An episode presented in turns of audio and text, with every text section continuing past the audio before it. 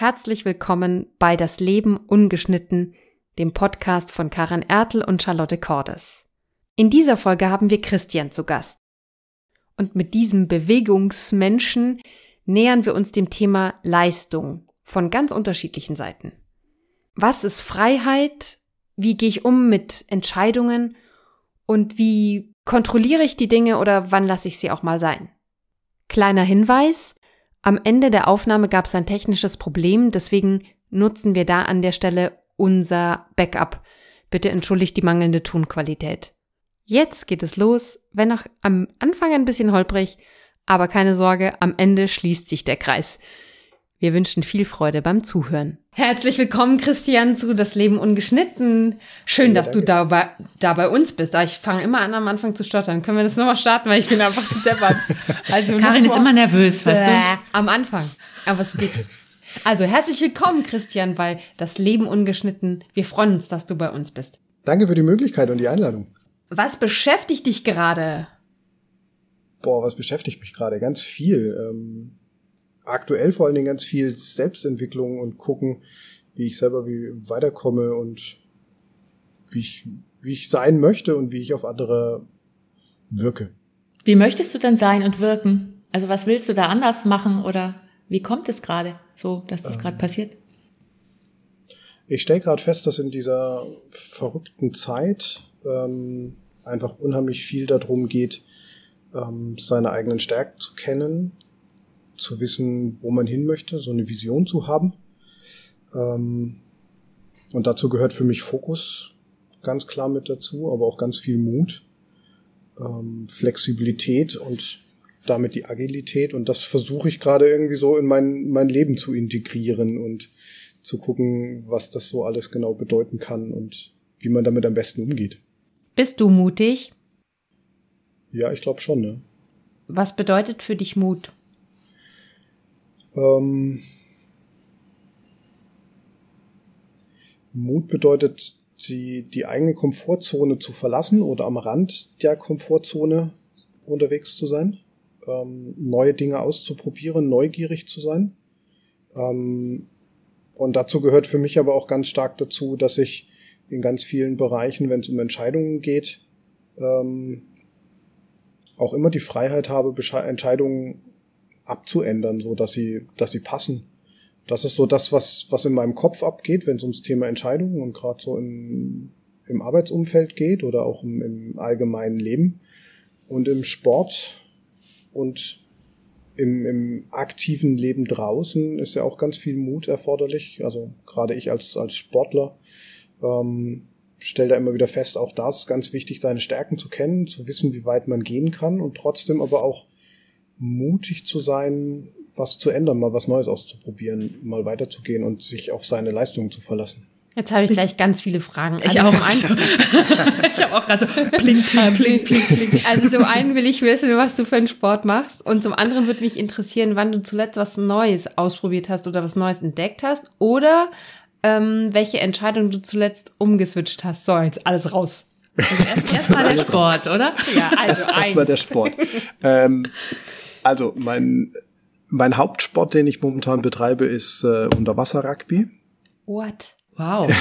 Okay. Unterwasser-Rugby. Ja, ja, ja, genau. Ähm, so in Kürze zusammengefasst, ähm, stell dir ein Becken voller Piranhas vor, schmeiß ein Stückchen Fleisch rein und dann hast du so ungefähr das, was Unterwasser-Rugby sein könnte.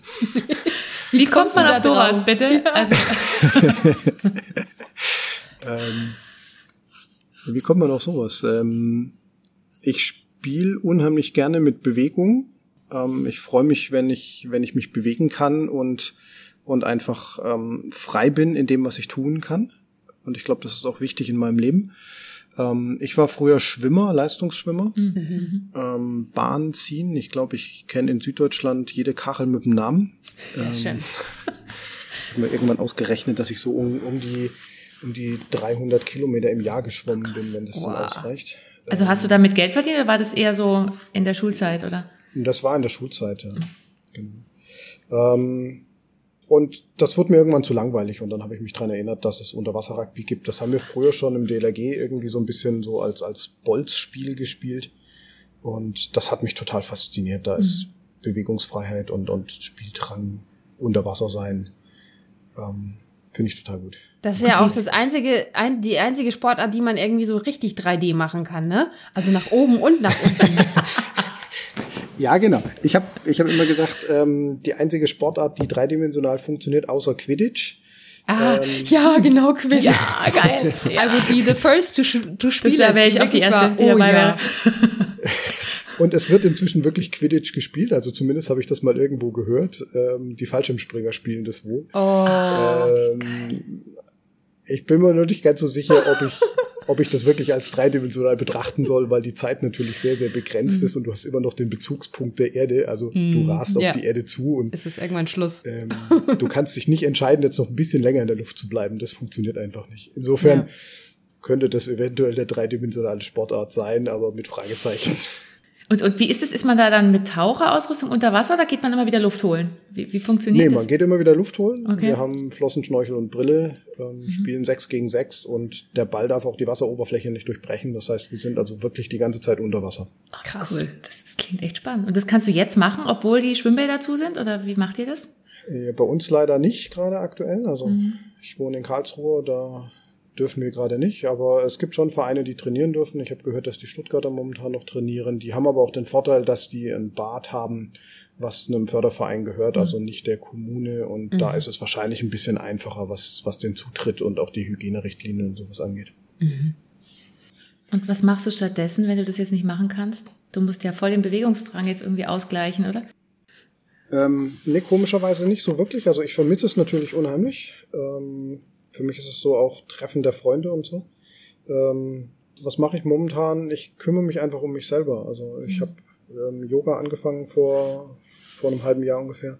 Dreiviertel Jahr, das mache ich doch regelmäßig. Ich versuche gerade das Meditieren so in meinen Lebensalltag zu integrieren ähm, und genieße aber auch einfach mal so die Zeit, mal das tun zu können, wo ich gerade wirklich Lust dazu habe. Das heißt, das ist dann für dich jetzt was Neues entdecken. Also gar nicht so sehr dieses, ähm, sag ich mal so, abenteuerliche mutig sein, sondern vielleicht auch so ein ehrlich, innerliches mutig sein? Nö, ich bin, ich bin von Grund aus ein sehr gelassener Mensch. Ähm, nee. Also Thema Neues entdecken war ja auch so vorhin eine deiner Fragen. Ähm, was entdecke ich Neues gerade? Ich habe mich gestern für unsere Weiterbildung, ähm, ich bilde Erlebnispädagogen aus, ähm, damit beschäftigt, wie funktionieren Reflexionsgespräche, ähm, wie stelle ich die richtigen Fragen, wie baue ich solche Gespräche auf. Und da habe ich viel Neues entdeckt, obwohl ich das jetzt seit zehn Jahren inzwischen schon mache habe ich wertvolle neue Inputs gekriegt. Ähm, also da habe ich definitiv was Neues entdeckt. Aber so im, im, im Allgemeinen ist das Leben gerade eher so das Thema genießen und, und Zeit zu haben für das, was man, wo man sich sonst nicht die Zeit dazu nimmt. Also zum Beispiel Yoga und solche Sachen oder auch noch anderes. Auch anderes. Ähm, ich nehme mir gerade viel Zeit, mich mit meinem Sohn zu beschäftigen. Wir sitzen fast jeden Abend da und spielen irgendwie eine Stunde, anderthalb Stunden mit Lego.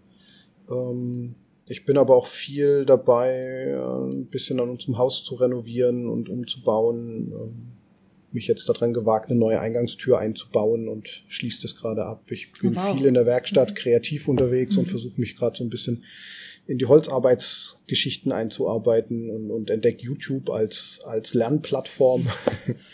Also da ist ganz viel Neues dabei. Warst du schon immer so neugierig und wissbegierig für Neues oder ist es wirklich jetzt durch die Corona-Zeit hervorgeploppt? Nee, das war schon immer so.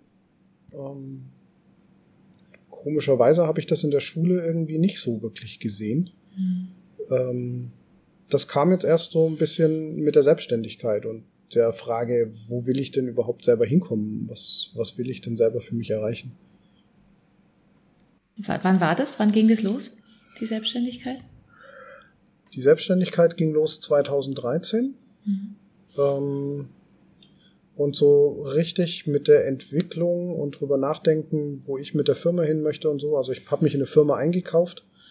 Ähm, das ging so vor vier Jahren ungefähr los. Schwer zu, schwer zu sagen, es war so ein, so ein fließender Übergang irgendwie. Gibt es Momente, wenn du, du sagst, du bist sehr gelassen und neugierig, gibt es, vor was hast du Angst?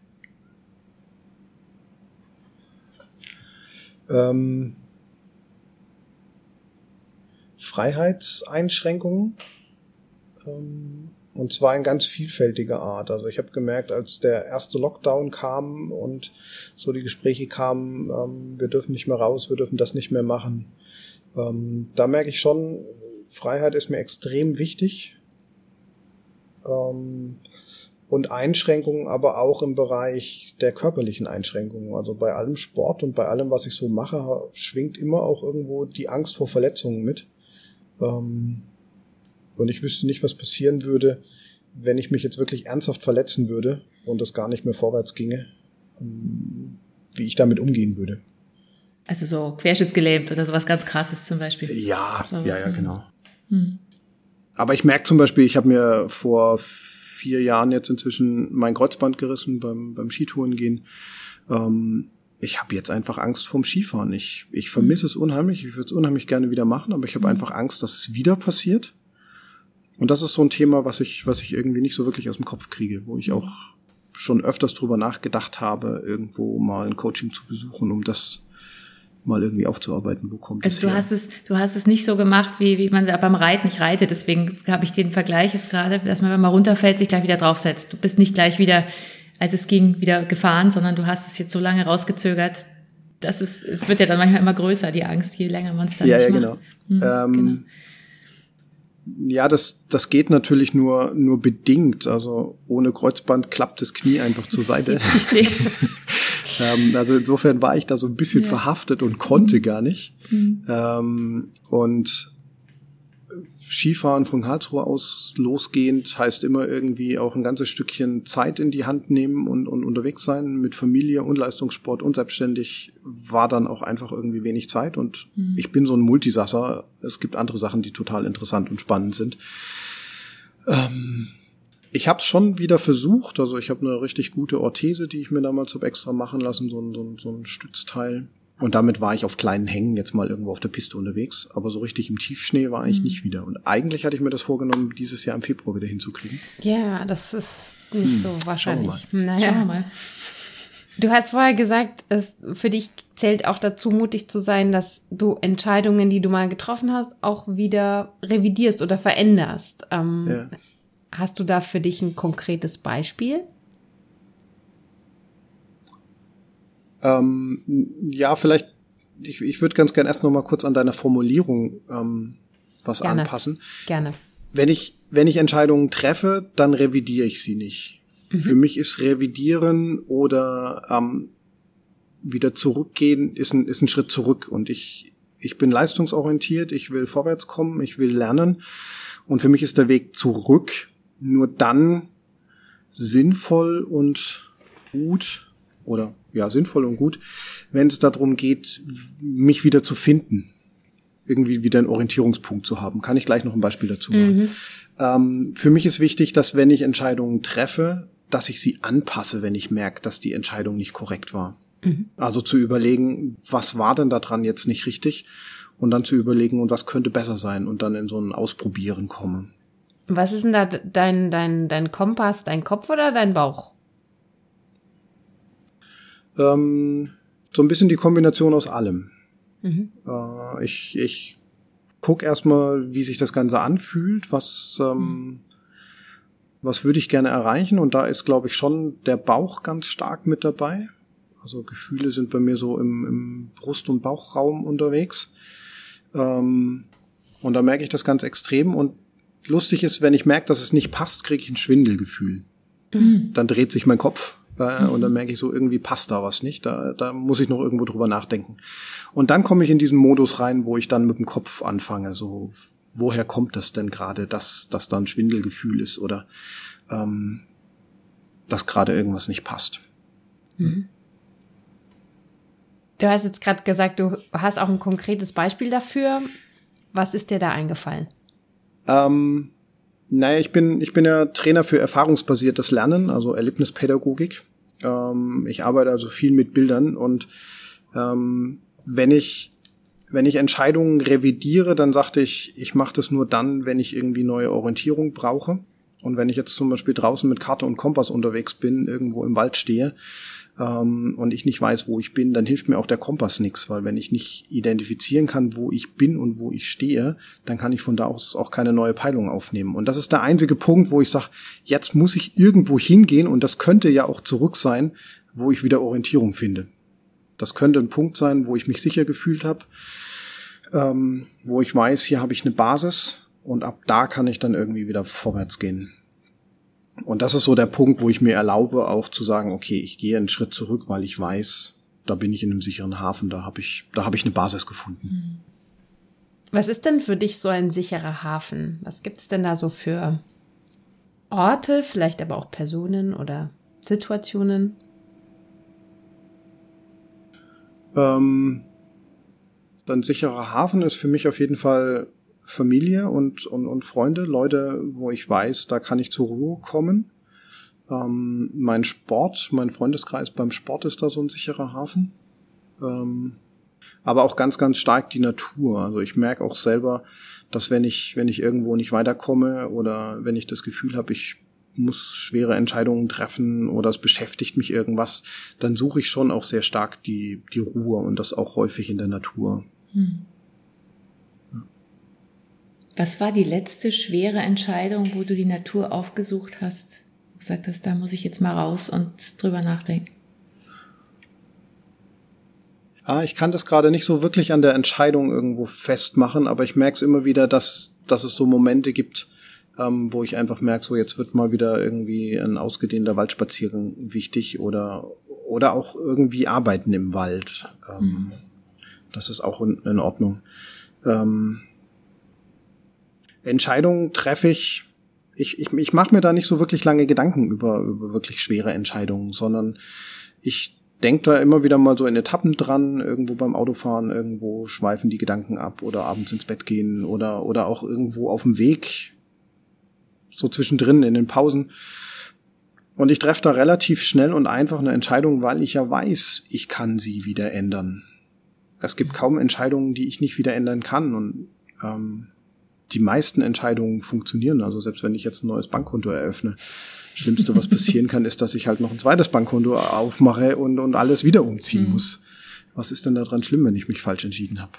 Ist, geht dir das auch bei so, bei so, bei so großen Entscheidungen so? Also bei einem Bankkonto kann man sagen, okay, da mache ich jetzt wieder zu und mache ein anderes auf oder so. Aber jetzt bei, keine Ahnung, will ich Kinder oder nicht, will ich heiraten oder nicht, will ich, ähm, wechsle ich jetzt einen Job oder nicht? Also das sind ja größ, also es sind ja schon haben ja mehr Wumms, solche Entscheidungen. ja. Ist es da auch so, dass du das so klar siehst oder bist du da zögerlicher?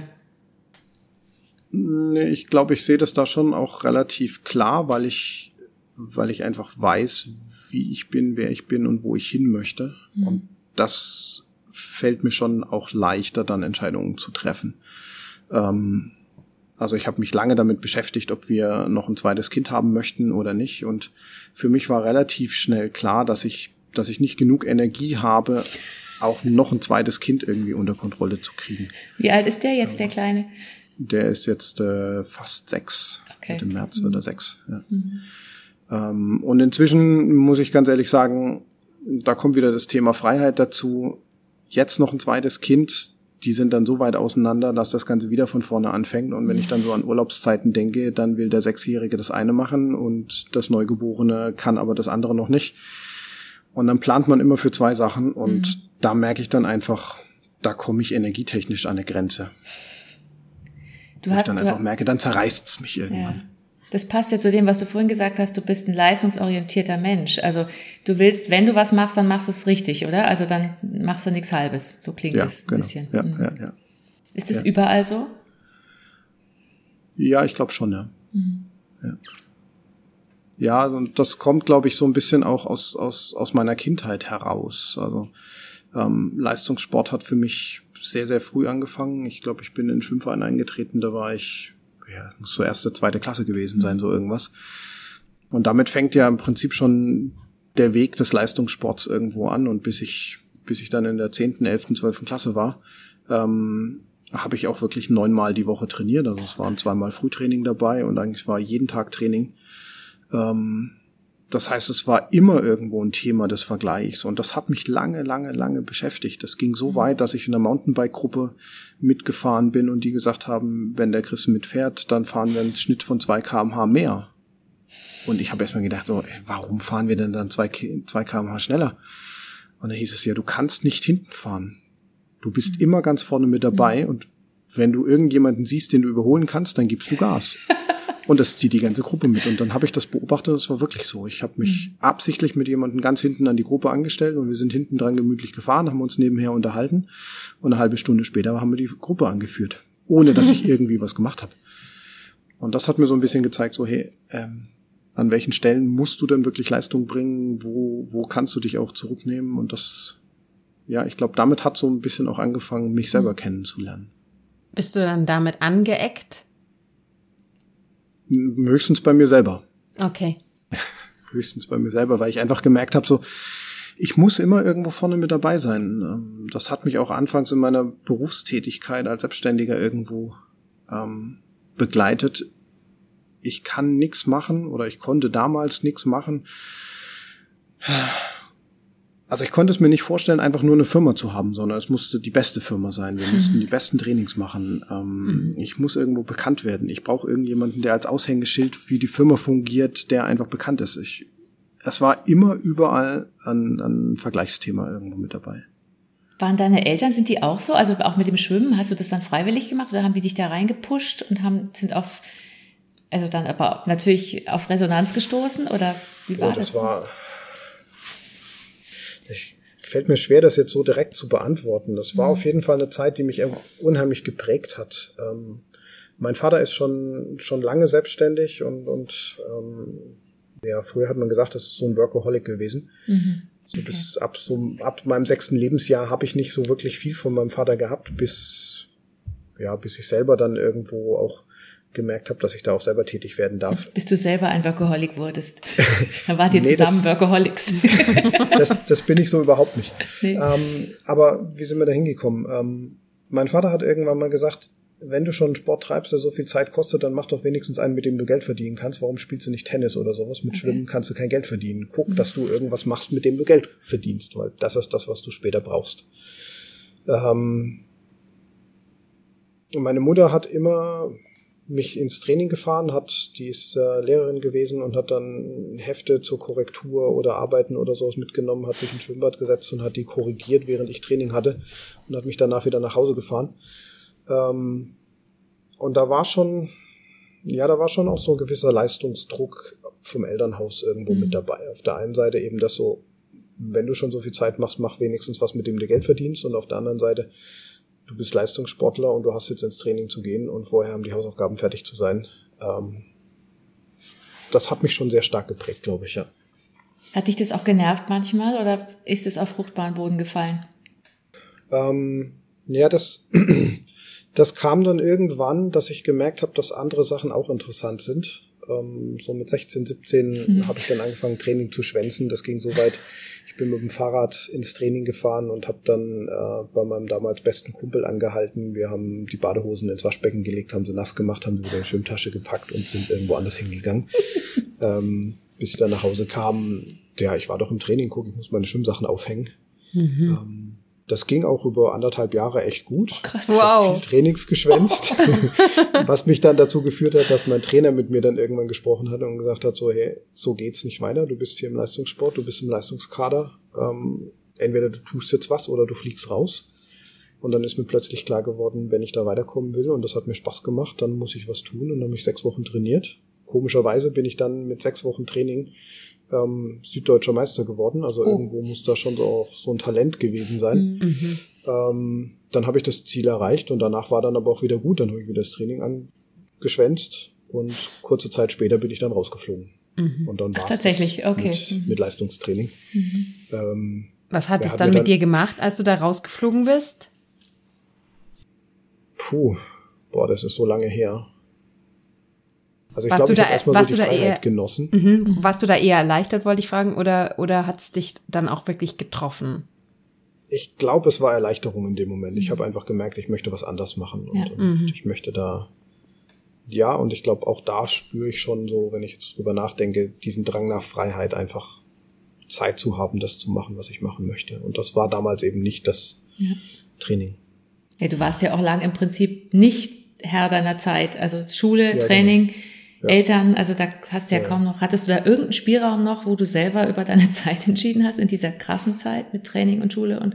Nee, wenig. Also die, wenig die krassen zwei Jahre so zum Schluss, ähm, bevor ich das Training so richtig angefangen habe zu schwänzen, waren echt Dienstags und Donnerstags war, glaube ich, Frühtraining. Da war ich morgens um 5.30 Uhr im Schwimmbad. Oh, ähm, hab trainiert bis um 5.30 Uhr, anderthalb Stunden, also bis um, ähm, bis um 7, 7.45 Uhr war ich dann irgendwo in der ersten Stunde in der Schule, hatte aber zwischendrin noch 40 Minuten mit dem Fahrrad zu fahren. Oh Gott. Oh mein Gott. Dann kommst du irgendwann abends nach Hause oder mittags nach Hause, machst deine Hausaufgaben und um 16 Uhr geht's Training los für drei mhm. Stunden. Dann bist du um 19 Uhr zu Hause und dann musst du was essen und dann bist du aber auch fertig, dann bist du bedient. Mhm. Ähm, so sahen so ungefähr meine Wochen aus.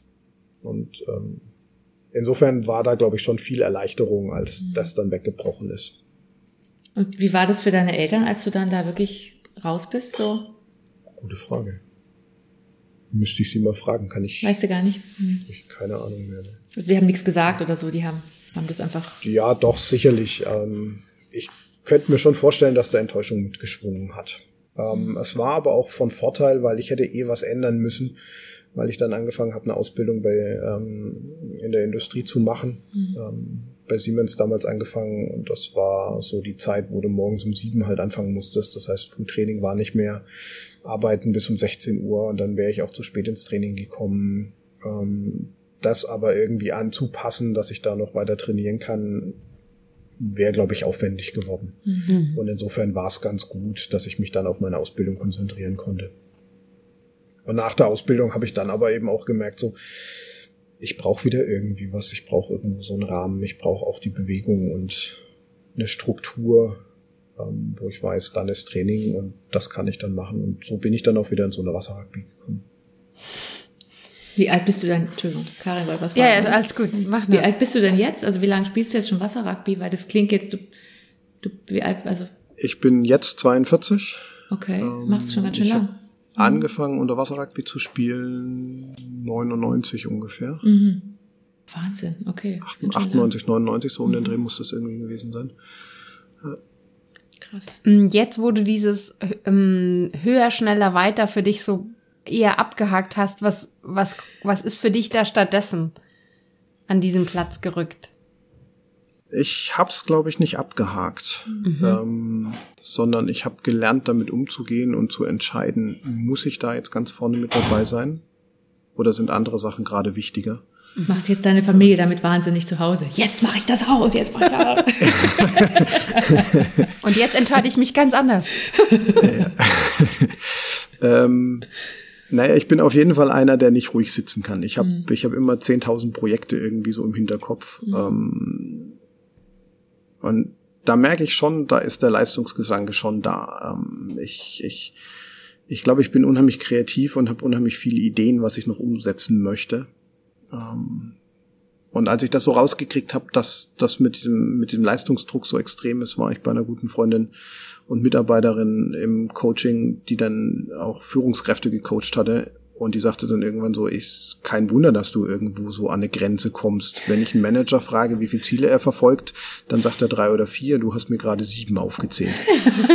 ähm, und so ungefähr sehe ich aber jetzt auch so mein, meine Idee in der, in der Werkstatt. Ja, ich will mir irgendwie ein neues Bett bauen und habe dazu die Teile liegen. Nebenher will ich aber auch irgendwie äh, noch das Geburtstagsgeschenk für meinen Bruder fertig machen und denke so irgendwann dran, so äh, jetzt wird's, wird's langsam Weihnachtsgeschenk. Und dann will ich aber die Tür noch fertig einbauen und hier will ich noch der Freundin beim Bus ausbauen helfen und hier noch und das noch und jenes noch. Und ähm, ich ertappe mich dann immer wieder dabei, dass ich schon irgendwie die Sachen dazu einkaufe und dann stapeln die sich alle, mhm. ähm, weil ich da einfach so unheimlich viele Ideen und, und, und ja auch Sachen ausprobieren möchte. Und das setzt mich dann wieder unter Druck, weil ich dann denke, so jetzt hast du das Zeugs da liegen und das stapelt sich in der Werkstatt, du kannst dich kaum noch rühren. Ähm, und dann setzt es mich unter Druck, weil ich mir einfach viel zu viel aufgehalst habe. Und das ist gerade so meine Baustelle, mit der ich lerne, umzugehen. Also du Kommst, würdest dem Tag auch noch ein paar Stunden mehr dranhängen, wenn es irgendwie ginge. Naja, rein theoretisch könnte der Tag 24 Stunden und die Nacht haben. Ja, ich glaube, ich hätte immer was zu tun. Es wäre immer noch nicht genug wahrscheinlich. Nee, ich glaube es nicht. Bist du dann und Einzelgänger oder eher so ein Teamplayer? Ähm, sowohl als auch. Und das ist sehr stark kontextabhängig. Ähm, ich merke, dass ich unheimlich viel Zeit für mich brauche, wo ich einfach für mich und über mich und meine Stärken und Wünsche und alles Mögliche nachdenken kann. Ähm, so diese Waldspaziergänge oder sowas, die brauche ich schon für mich alleine. Sport und Yoga und sowas mache ich auch lieber, wenn ich für mich irgendwie alleine bin oder in einer Gruppe, die sich dazu trifft. Also jetzt weniger mit den Bezugspersonen. Ich könnte es mir nicht vorstellen, das mit meiner Familie gerade zu machen, sondern das würde ich lieber irgendwie für mich alleine machen. Ähm, und auf der anderen Seite bin ich aber auch einer, der, der die, der seinen Akku auflädt, wenn er in der Gruppe unterwegs ist. Mhm. Ähm, ich brauche also, ich brauche ganz viel Input von außen und, und, und ganz viel Zugehörigkeit. Ähm, und merke auch immer wieder, dass ich, wenn es um, um Ausflüge im privaten Kontext geht, ich immer wieder überlege, mit wem können wir denn noch irgendwo hingehen und, und ähm, wen könnten, wen haben wir schon lange nicht mehr gesehen, mhm. ähm, wen könnten wir da noch fragen. Genau, also es ist so ein bisschen was von beidem. Mhm. Kommst du irgendwann so richtig zur Ruhe, weil du sagst, du machst Yoga und du machst, ähm, du machst, du meditierst und sowas. Kommst du da richtig runter oder rattert es dann weiter trotzdem? Hm, naja, ich glaube, wenn ich jetzt so ein Dreivierteljahr Yoga und Meditieren irgendwie ansetze, dann bin ich da noch irgendwo relativ weit am Anfang. Mhm. Ähm, Hallo Leistungsgefühl. Ich kann sagen so, ich weiß nicht, der Beste, oh, ich bin der Beste in Yoga. Ähm, ich hatte, ich hatte vor ein paar Wochen, äh, vor ein paar Tagen so eine, so eine Meditationssession. Ich, ich versuche das immer irgendwie so in eine Struktur einzubauen und habe gerade für mich so festgestellt, zu Hause ist es gerade schwer mit Homeoffice und Frau noch da und, und morgens Kinder weg, also mein, mein Sohn wegbringen und so, dass mir das da nicht so ganz gefällt. Und habe mich jetzt dazu entschlossen, wirklich im Auto zu meditieren. Mhm. Das ist so eine Phase, wenn ich das Auto abstelle oder wenn ich irgendwo an einem schönen Waldparkplatz vorbeikomme. Okay, ich habe das Handy dabei, ich habe da einen Lautsprecher drin. Ich stelle einfach das Auto ab. Machst du das mit einer App? Genau, ich mache das über Apps. Mhm. Ähm, und da meditiere ich momentan relativ viel. Oder wenn ich weiß, ich bin irgendwie gerade alleine jetzt hier vor, vor unserem Gespräch hier, habe ich auch fünf Minuten einfach hier im Büro gesessen, die Augen zugemacht und ein bisschen meditiert. Ähm, und vor ein paar Wochen, nee, vor ein paar Tagen war es so, dass ich das erste Mal das Gefühl hatte, dass ich meine Gedanken komplett loslassen konnte. Mhm. Und ähm, ich musste richtig anfangen zu, zu lächeln. Ich habe richtig gemerkt, ich hatte die Augen zu und ich habe ich hab echt fast laut losgelacht im Auto. Das war ein so befreiendes Gefühl. Das habe ich aber seitdem auch nicht wieder gehabt. Ich habe jetzt die Meditation noch so zwei, dreimal gemacht, aber so richtig reingekommen bin ich noch nicht. Und da merke ich schon, das funktioniert noch nicht ganz so gut, dass ich, dass ich da wirklich loslassen kann. Aber ich merke, der Puls geht runter. Ich merke, es tut mir gut. Es gibt Klarheit im Kopf und ich merke schon, dass noch mehr Gelassenheit da ist als in anderen Dingen. Gibt es Dinge, die du so lassen kannst oder hast du die Tendenz immer zu machen? Kannst du ein Beispiel nennen? Also weil du gerade gesagt hast, ich habe gemerkt, dass ich meine Gedanken das erste Mal loslassen konnte und es ist aber seitdem auch nicht wieder gekommen bei der nächsten Meditation, wo ich mich gefragt habe, ist, ist vielleicht dieses Bemühen, ich hätte das jetzt gerne wieder, also auch mhm. dieses Machen dahin, ähm, ist, ist das vielleicht ein Knackpunkt dahin?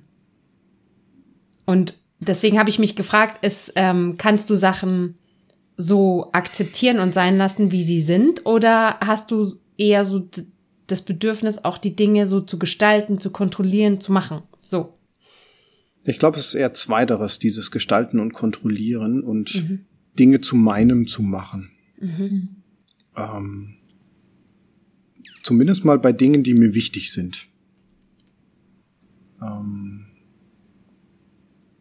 die will ich schon so angepasst haben und, und hinkriegen, dass sie, dass sie einfach funktionieren, dass es, dass ich ein gutes Gefühl dabei habe. Ähm, ich weiß aber auch ganz genau, viele Dinge kann ich überhaupt nicht beeinflussen. Und dann mhm. kann ich das auch einfach stehen lassen. Mhm. Also ich habe zum Beispiel, ähm, wenn ich, wenn ich in einer Gruppe unterwegs bin oder auf andere Leute treffe, dann weiß ich, ich kann an denen nicht wirklich was ändern. Ich kann, ich kann ihnen Impulse geben, ich kann ihnen zeigen, wie ich lebe, ich kann, ich kann das vorleben, aber ich kann sie selber nicht ändern. Das müssen sie selber tun. Ähm, und da merke ich schon, das kann ich inzwischen ganz gut stehen lassen. Bis zu einem gewissen Level, wo, also wenn es mich natürlich ganz stark triggert und ich merke, das ist so ein, so ein Punkt, der macht mich wütend oder da kommt eine ganz starke Emotion hoch, dann fällt mir das natürlich schwer. Aber so im normalen Leben kann ich mich damit ganz gut abfinden. Und so geht's bei vielen Dingen auch. Ähm, aber das hat eher was damit zu tun, dass ich inzwischen geschafft habe, bewusste Entscheidungen zu treffen. Will ich das jetzt gerade ändern und ist es gerade gut für mich? Hm. Bist du ein Perfektionist? In vielen Bereichen ja. Ja. Ja, doch, auf jeden Fall. Und, und auch wenn du jetzt, du hast ja vorhin gesagt, Leistungsdruck, Perfektionismus, wenn du jetzt deinen Sohn so anguckst, machst du dem auch Stress in Richtung Leistung? Ähm ich versuche mich ähm, ihm was Gutes vorzuleben, mhm. ihm meine Werte vorzuleben und Dinge vorzuleben, die mir gerade wichtig sind. Ich würde ihm gerade aktuell ganz gerne ein bisschen Fokus Vorleben beibringen, erleben lassen, mhm. weil ich merke, er ist in vielen Dingen sehr, sehr fokussiert. Mhm. Ähm, und in vielen Dingen, die kratzen ihn so überhaupt nicht, da wäre es aber wichtig. ähm, das würde ich ihm gerne zeigen. Ähm, und ich möchte ihn eigentlich nicht erziehen, sondern ich möchte ihn eigentlich begleiten, weil ich einfach für mich auch inzwischen festgestellt habe, meine Eltern haben mich erzogen und das war gut, aber ich hätte mir auch andere Sachen vorstellen können und gewünscht. Mhm. Und ich glaube, ähm, ja, auch da bin ich irgendwo so auf so einem Entwicklungsweg und, und versuche einfach viel. Ich weiß, ich werde keine, keine fehlerfreie Erziehung hinkriegen und ich werde definitiv was falsch machen und Wer kriegt auch schon, schon hin? falsch gemacht haben. ja, genau. ähm, ja. Genau, also fehlerfrei erziehen wird nicht funktionieren. Was, ähm, was lernst du von deinem Sohn? Was lerne ich von meinem Sohn? Ähm, momentan tatsächlich gerade wirklich diese Fokusgeschichte. Also es war heute Morgen war es wieder so dieses typische Thema. Er, er liebt Hörspiele, er liebt Musik und er rennt ständig mit irgendeinem Handy von uns rum und hat Spotify oder oder Amazon Music an und hört seine seine ähm, Geschichten und, und, und Hörbücher oder Musik. Und heute Morgen saß er am Frühstückstisch und es war wieder an. Und da habe ich gemerkt, so, hey, das, das, das ärgert mich, weil ich würde mich eigentlich ganz gerne mit ihm unterhalten. Aber mhm. ihm ist gerade andere Sachen wichtiger. Und da mhm. fühle ich gerade so, so eine Ambivalenz. Auf der einen Seite würde ich ganz gerne mit ihm reden und auf der anderen Seite weiß ich aber, dass er das gerade nicht möchte. Ähm, und heute Morgen war es dann so, dass meine Frau ihm was gefragt hat und sie ihn dann berührt hat, weil er nicht reagiert hat. Und dann hat er sich so erschrocken, oh ähm, dass ich echt gedacht habe, so, holla, der war voll Fokus woanders. möchte ich auch mal haben. Wahnsinn. Ja. Wahnsinn. Ah, das ist ja. krass. Ja, und das, und das, das merke ich halt gerade. Also ich habe jetzt gerade eben vorhin ähm, ein neues Buch gekriegt, ähm, endlich wieder konzentriert arbeiten, oh. ähm, wo es ganz viel um Fokus und sowas geht mhm. und ähm, in den Flow kommen. Und das hat mich auch gestern beschäftigt. Ähm, und da ist immer wieder so die Sache, Kinder haben das noch gelernt, die sind mhm. noch im Flow. Wenn die spielen, und das merke ich ja auch abends, wenn wir Lego spielen, wir können dann nicht aufhören. Ah, das eine Teil noch und hier noch und da noch und, und, und das müssen wir noch machen. Und da merke ich schon, wie cool das ist, wenn man, wenn man sowas macht, wo man wirklich drin aufgeht, wo man wirklich einen Fokus hat. Mhm. Und das lerne ich gerade von ihm. Oder lernen, es wird mir bewusst, wenn ich, wenn wir zusammen unterwegs sind. Ja, und ich meine, du hattest es ja eigentlich auch schon, so mit dem Schwimmen und so. Du warst ja oft sehr fokussiert im Leben schon, was du so erzählt hast. Oder ist es ja, da, anderes? da habe ich, da hab ich so ein Fragezeichen dran, hm. weil ich mich frage, war das, war das was, was ich wirklich wollte? Hm. Mhm. Oder war das was, wo es hieß, es ist wichtig, dass du irgendeinen Sport mhm. treibst und guck mal, du hast da ein Talent, das sollte man ausbauen. Also eher ähm, von außen gepusht als von innen motiviert ja, getan. Genau, mhm. ja, ja. Und das merke ich aber auch heute noch. Also ich meine, Unterwasser-Rugby ist, ist wirklich mein Leben. Ich habe es vorhin gesagt, ich, ich finde das total genial, sich da so frei zu bewegen.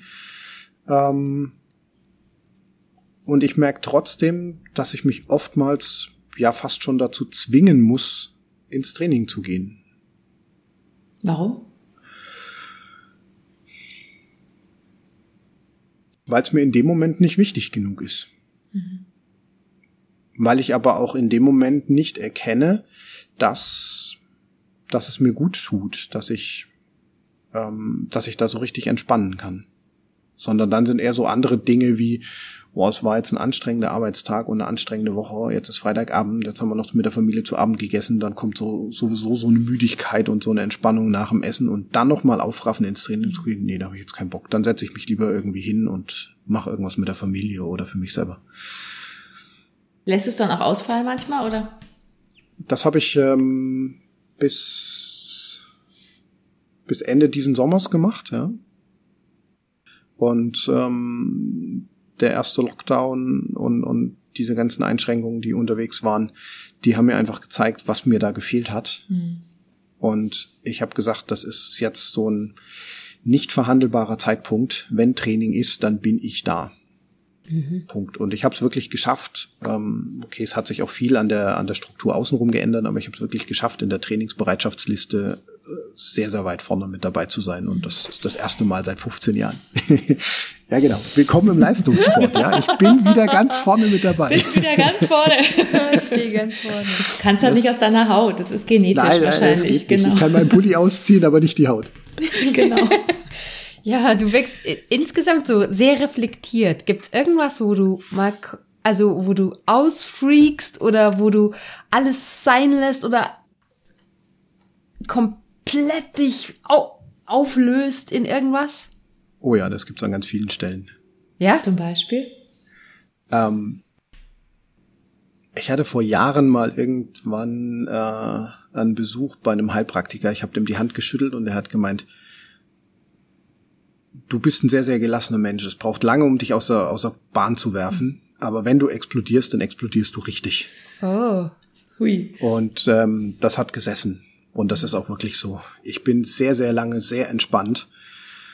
Aber wenn was gegen, ja, da sind sie, meine Glaubenssätze verstößt, gegen meine Werte verstößt und ich merke, ich habe es nicht unter Kontrolle, dann, dann werde ich, dann werde ich richtig fuchsteufelswild, dann werde ich wütend. Ähm, und dann bricht's aus. Und rollen dann Köpfe? Das? Sorry, es waren jetzt zwei Fragen. Ja, es waren zwei Fragen. Wie äußert sich das? ja, eher so.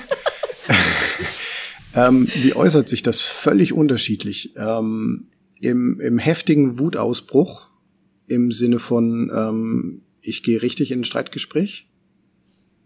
Ähm, das mache ich aber nur dann, wenn, wenn ich keine emotionale Bindung zu der Person habe. Mhm. Ähm, mit meiner Frau, mit meiner Familie kriege ich das nicht hin. Da merke ich eher, ich ziehe mich zurück und denke für mich selber drüber nach. Okay. Und ähm, das ist so eine große Baustelle, die ich gerne mal irgendwann noch angehen möchte. Ähm, Dass du mal da warum auch kann ich dann hm, nicht ja. über meine Gefühle reden? Mhm. Ach so, ach so, nur schon über Gefühle reden ist schon schwierig da. Ja. Okay. Und ich meine, wenn, wenn wir wirklich richtig aus der Haut fahren, dann hat's ja was mit Gefühlen zu tun. Mhm dann nehme ich ganz gerne so das Eisbergmodell. Ähm, wenn wir, wenn wir reden, dann haben wir 20 Prozent von dem, was wir, was wir kommunizieren, äh, ist die Sache in Inhalt und die 80 Prozent, die unter Wasser sind, da sind die ganzen Gefühle, Bedürfnisse und, und, und die eigentlichen Dinge, über die wir kommunizieren. Ähm, das heißt, für mich ist da ganz klar, wenn, wenn uns irgendwas triggert, dann ist das meistens irgendwo mit Gefühlen und Bedürfnissen verbunden. Und, und wo kann man bei dir was triggern? Also ich habe ja vorher gefragt, sind da schon mal Köpfe gerollt? Also hast du mit jemandem dann auch schon mal richtig gebrochen oder gab es da schon mal so einen richtigen Eklat dann? Ähm, nee, ich bin sehr harmoniebedürftiger Mensch und dass ich wirklich so weit gehe, dass ich ähm, dass wir wirklich richtig im Streit auseinandergehen, ist eher unwahrscheinlich. Und dann sind es ja auch meistens Menschen, ähm, wo ich schon eine Bindung zu habe, wo es mir also schwerfällt, darüber zu reden. Das beende ich ganz häufig. Ähm, aber ich merke im Prinzip, wenn es an meine Werte geht, wenn ich wenn ich merke, dass meine eigenen Bedürfnisse und meine Freiheit eingeschränkt wird, dann dann gehe ich also dann merke ich, dass ich richtig wütend werde und dass ich da nicht mehr unter Kontrolle bin.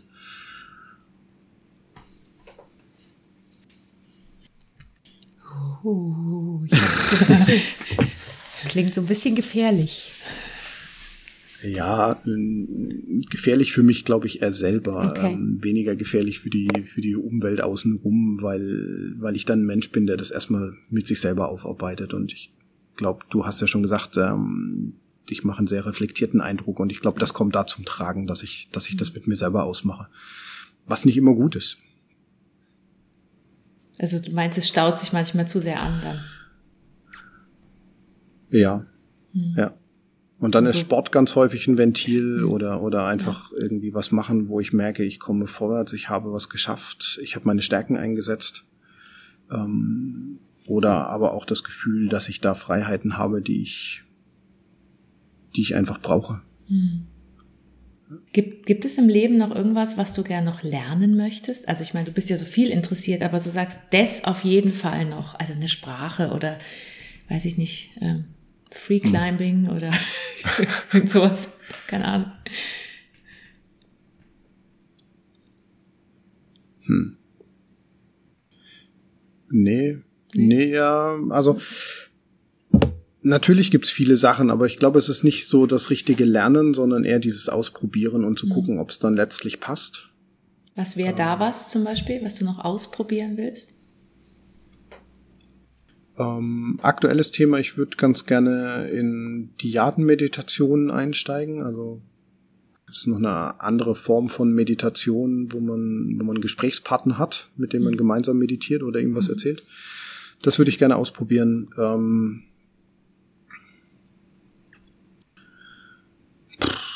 Was will ich denn sonst noch so ausprobieren? Eigentlich Sachen, die ich schon, die ich schon häufig mache. Also ich will noch ganz viel in meiner Werkstatt ausprobieren. Ich will noch ganz viel an Kommunikation ausprobieren und Dinge, die ich jetzt einfach so für mich gelernt habe, jetzt, ähm, wenn wir auch wieder arbeiten dürfen, wieder in der Arbeit mit meinen Teams und, und Auftraggebern mhm. ausprobieren. Ähm, es gibt gerade, glaube ich, nicht so wirklich was, wo ich sage, mhm das muss ich jetzt noch unbedingt ausprobieren. Ne? Und irgendeine Sportart noch, wo du sagst, die wollte ich schon immer mal machen, aber es hat irgendwie nie so richtig. Ich hab's Unterwasserpolo. Gott, viel, viel, zu langweilig. mit, mit Pferden oder Weil wie? Die Pferde so? müssen immer wieder oh atmen. die armen Pferde. es gibt Unterwasserhockey, aber das ist mir, ist mir zu langweilig. Aber wieder die Bezugsebene des Grundes, äh, des Beckengrundes und so. Nee, nee. Ähm, Nee, ich mache eigentlich schon sehr, sehr viel von dem, mhm. was mir unheimlich viel Spaß macht. Und ich weiß, wenn ich jetzt noch irgendwie was Neues anbringe, dann wird's langsam auch kritisch, weil dann okay. will ich das ja auch irgendwo, also dann will ich da drin besser werden. Mhm. Ähm, aber ich würde unheimlich gerne wieder ähm, anfangen mit Skitouren und mhm. Klettern. Ähm, das wäre sowas, was ich unheimlich gerne machen würde. Ich würde ganz gerne, wenn wir das nächste Mal im Urlaub am Meer irgendwo sind, noch mal ein bisschen Wellenreiten ausprobieren. Ähm, ja. Mhm. Und wenn ich da so drüber nachdenke, es hat vieles mit, ähm, mit so Flow-Geschichten zu tun. Mhm. Dinge, die einfach so, ja, eine, eine schöne ganzheitliche Bewe Bewegung haben und, mhm. und, wo man so in Flow kommt. Surfen.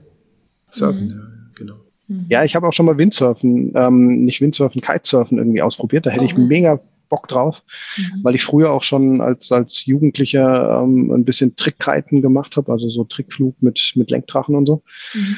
Äh, und das jetzt kombinieren mit Wasser und Surfen und ähnlich wie Snowboarden unterwegs sein, das fände ich schon echt total cool.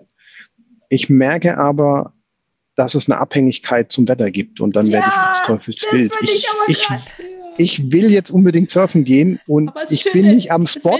Ja. ich wusste, dass dich das triggert. Ich habe mir gedacht so, ah, da, das ist was, was nicht kontrollierbar ist. Nee. Da kann ja. ich das zwar machen, aber es ist nicht kontrollierbar. Ja, das ja, ist, genau. Aha, und das ärgert mich auch so beim Klettern. Ähm, ich habe mhm. unheimlich Bock, irgendwo wieder klettern zu gehen. Die Zeit ist die eine Geschichte, aber dann auch Kletterpartner, der zu einem passt mhm. ist so die andere Geschichte. Ich bin darauf angewiesen, jemand anderen zu haben. Und da bin ich mir auch zum Beispiel bei dem Diadenmeditation noch nicht so ganz so sicher, ob das wirklich das ist, was ich brauche. Mhm. Weil ich brauche ja jemand anderen, ja. der dann in dem Moment auch Zeit hat. Ja, genau. Ja, ich weiß, was du meinst. Ja. Ich spüre da eine ähnliche Tendenz bei mir. genau, und ich merke einfach, das hat was mit dieser Freiheit zu tun. Mhm. Dinge dann zu tun, wenn ich sie tun möchte. Ja. Deswegen bist du auch selbstständig geworden, vermute ich. Da hm. kannst du es auch besser organisieren selber als in einem Konzern. Nee, den, nee? den, den Luxus habe ich erst danach erkannt. passt aber gut. Ja, ja, passt super jetzt. Ich bin auch nicht mehr kompatibel für diese Arbeitswelt in einem großen Konzern. Ich glaube, das, das wird mich, glaube ich, fertig machen. Wenn du rückblickend dein Leben anguckst, würdest du irgendeinen Moment, wo du sagst, das, das hätte ich gerne, da hätte ich gerne eine andere Wendung eingeschlagen oder das hätte ich gern anders gemacht. Gibt es da was oder sagst du, nö, alles so wie es ist, ist gut? Hm. hm. Es gab Zeiten, da hätte ich gerne meine, meine erste berufliche Karriere irgendwie gestrichen und anders gemacht. Hm. Ähm, und inzwischen habe ich aber so viel dabei lernen dürfen und so viel Erfahrung, dass ich einfach sage so, ey, es war total gut, wie ich das gelebt habe. Und ich bin dankbar dafür. Also es hat sich inzwischen so eine Dankbarkeit irgendwie mhm. eingeschlichen. Und, ähm, ich glaube, ich kann inzwischen auch sagen, ich hätte keine Angst vom Tod, weil ich einfach schon so viel gemacht habe und, und einfach entspannt bin mit dem, was passiert ist. Und natürlich sind da noch ganz viele Sachen offen, die ich gerne noch sehen möchte, erleben möchte, ausprobieren möchte oder begleiten möchte. Aber ich habe auch ein gutes Leben gehabt mhm. mit Höhen und Tiefen. Das ist spannend. So was ähnliches hat mein Mann kürzlich gesagt. Er sagte, wenn ich jetzt sterbe, ist irgendwie gut. Dann habe ich gesagt, Hä, wie bitte? und dann meinte er so, nee, nee, aber weil genau aus dem Grund, was du gerade sagst, weil es einfach, also alles, was so passiert ist, ist eigentlich alles gut gewesen so. Fand ich, fand ich sehr schön. Also es passt gut dazu, was ich gerade so dran denke. Naja, alles, alles gut war es ja, nicht. Ja, oder so. Es ist, aber ist irgendwie, ja. Hm. Es hat seinen Sinn und Zweck erfüllt. Und mhm. es hat mich zu dem gemacht, was ich, was ich bin. Mhm. Genau. Ja. Wenn du eines Tages gegangen sein wirst, was willst du denn, dass andere Leute dann über dich sagen oder was glaubst du, was andere Leute über dich sagen? Oh, eine tiefe Frage. Ähm ich, ich freue mich, wenn ich wahrgenommen werde als ein entspannter Mensch, der, der seinen Werten der weiß, was seine Werte sind, seine Stärken sind und dass er die eingesetzt hat und sich da, dafür auch eingesetzt hat. Und ich glaube, das wäre was, wo ich sagen würde, ähm, das würde mich freuen, wenn andere Leute das sagen, dass, dass ich mit meinem, mit meinem Leben, mit meinem Sein und mit dem, was ich so alles treibe, die Welt im gewissen Maße ein Stückchen besser gemacht habe in den Bereichen, wo ich Einfluss nehmen konnte. Cool. Cool. Du hast es, du hast, genau, du hast, du hast das Recht in diesem Podcast selbst eine Frage an uns zu stellen. Das Recht. Das Recht. Wir erlauben dir das jetzt. Das überrumpelt mich jetzt eigentlich. Ja, ich weiß. Das ja, ist, weiß. Das, wir hätten das vorher sagen können, aber wir, wir fordern auch unsere Gäste, so wie wir uns herausfordern, ähm, tatsächlich auch spontan zu sein in diesem Gespräch. Ja. Ähm, auch heraus spontan eine Frage an uns zu stellen, die dir jetzt vielleicht aufploppt. Die kann auch total bescheuert sein. Ähm, na, ich weiß, dass, dass ihr ja auch so ein Stückchen weit aus dem Impro-Leben kommt. Mhm. Ähm, und ich finde es immer spannend, wir alle brauchen irgendwo Struktur und irgendwo ein Ziel. Und wie geht das einher mit einem Leben als Impro-Spieler und mhm. Impro-Mindset? Ja. ja. Ja, also magst Bitte. du zuerst? Also ja, dann du. Ähm, das ist, also ich finde, es passt gut zusammen, weil ich bin auch, ich bin zum Beispiel ein voller Planer, was mein, ich bin auch selbstständig und muss planen. Also ich organisiere Seminare und Räume und und ein Chor und eine Improgruppe und was weiß ich alles und die Podcasts und ich meine, das muss man ja alles irgendwie planen und organisieren. Aber in diesem Rahmen hat mir Impro sehr gut geholfen, dass ich in diesem Rahmen mich nicht verbeiße in Pläne, wie dann, wie das dann innerhalb ablaufen muss, sondern da bin ich sehr wachsam und gucke, also auch im Coaching, ich coach ganz viel. Ähm, Und wir machen den provokativen Ansatz, das heißt, da geht's auch Satz für Satz weiter. Das passt Impro gut dazu. Ich mache die Stunde aus, ich will auch vorher nichts wissen und dann hangel ich mich da so weiter. Und das hilft mir, weil ich dann wirklich mit der Aufmerksamkeit total beim anderen bin. Und das heißt, es, es widerspricht sich nicht, finde ich, wenn man sagt, okay. das Leben kann man, kann man viel planen und gleichzeitig innerhalb dieser Strukturen dann wieder frei zu sein. Und das hat mhm. mir sehr geholfen, ähm, mich zu entspannen und kreativer zu werden, das Impro, innerhalb meiner Pläne. Also so. Kann man das zum Ausdrücken vielleicht? Ja, ja. ja. So, mhm, ja. Ich glaube auch, cool, dass sich das nicht ausschließt, ja. Mhm. Ich, also ich erlebe das auch so, dass Leben auch Struktur hat, obwohl es ja komplett improvisiert ist. Also ähm, zum einen die Struktur in der Improvisation zu entdecken, ist das eine, und aber auch die Improvisation in der Struktur. Und ich glaube, das hat, hat so, hat so beides. Ähm, ich bin eigentlich auch ein sehr, ich würde zumindest von mir behaupten, ein sehr strukturierter Mensch und andererseits auch wieder gar nicht. Und ähm, und ich glaube, das ist aber eine Dualität, die geht trotzdem. Ja. Und in den Momenten, in denen ich sehr strukturiert bin, habe ich aber trotzdem auch noch die Möglichkeit, wie du vorher gesagt hast, mit deinen Entscheidungen auch. Das finde ich sehr impromäßig eigentlich, weil im Impro ist es total wichtig, eine Entscheidung zu treffen. Triffst du keine, trifft sie jemand anderer. Ähm, und ähm, dann bist du sozusagen nur, nur Spielball dieser Entscheidung. Aber du kannst die Entscheidung treffen, dann wissen alle, was Sache ist. Du mhm. triffst die Entscheidung, eine gewisse Figur zum Beispiel zu sein. Dann sind alle happy und dankbar, dass, sie, dass du diese Entscheidung getroffen hast. Und du bist dann aber trotzdem frei, auch im nächsten Satz mit dieser Figur anzustellen, was du willst. Mhm. Und das ist, finde ich, sehr schön. Mhm. Ja, und da fällt mir noch was dazu ein, finde ich, weil wenn dann irgendwas schief geht, das merke ich auch immer wieder, ob es jetzt auf der Bühne ist oder im Leben, ähm, ich glaube, durch dieses viele Impro-Spielen und sich damit beschäftigen, ähm, habe ich so diese Haltung bekommen, naja gut, jetzt ist halt schief gegangen. Ähm, scheiße, ich ärgere mich vielleicht kurz, ich kotz ab und dann denke ich mir, okay, und jetzt jetzt verändere ich halt wieder mal meinen Plan mhm. und dann mache ich halt was Neues, treffe eine neue Entscheidung. So. Mhm. Also das ist auch, finde ich, sehr hilfreich, um, um da nicht zu gestresst zu werden, weil es geht ja immer irgendwas schief irgendwann mal. Also ich meine, ja. ist ja normal. Von, ja. von Leonie habe ich so den Kopf, äh, den, den, den Satz im Kopf, äh, Scheiterheiter. Mhm. Ja. ja.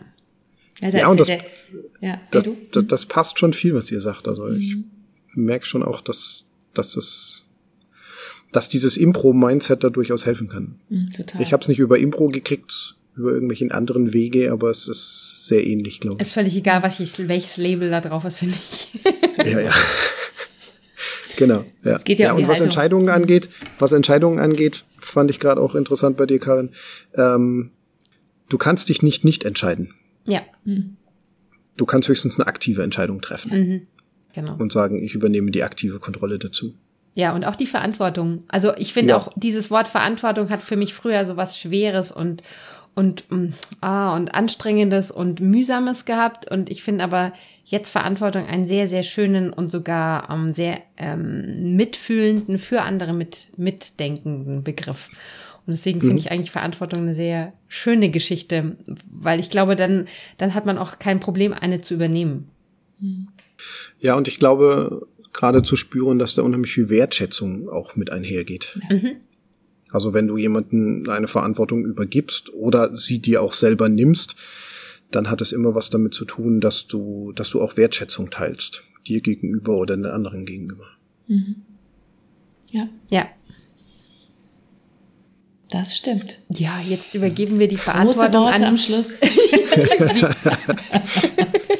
Jetzt übergeben Amen. wir die Verantwortung an die Zuhörerinnen und Zuhörer. Was sie draus machen, ist jetzt eure eigene Sache. Genau. Ja, ja, wir, ähm, wir, wir, können nicht die Gefühle der anderen beeinflussen nein, oder wir sind nicht, nicht dafür verantwortlich. Aber wir würden gerne wissen, was ihr da draußen denkt über unseren Podcast. Deswegen schreibt uns einfach an podcast at livestories.de, wenn ihr Hinweise habt, Fragen und so weiter. Oder wenn ihr jemanden wisst, der mit mal, mit, der mal unbedingt, also zum Anfang stotter ich und zum Ende. Ich sagen, du stotterst immer am Anfang und am Ende. wenn ich nicht im Flow bin, sondern solche offiziellen Struktursachen abfrühstücken muss.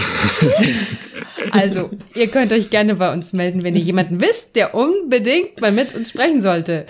Genau. Und ansonsten so. bitte unseren Podcast bewerten, teilen, liken und so weiter. Ihr kennt das Spiel. Ähm, wir freuen uns, wenn ihr, wenn ihr bei uns zuhört.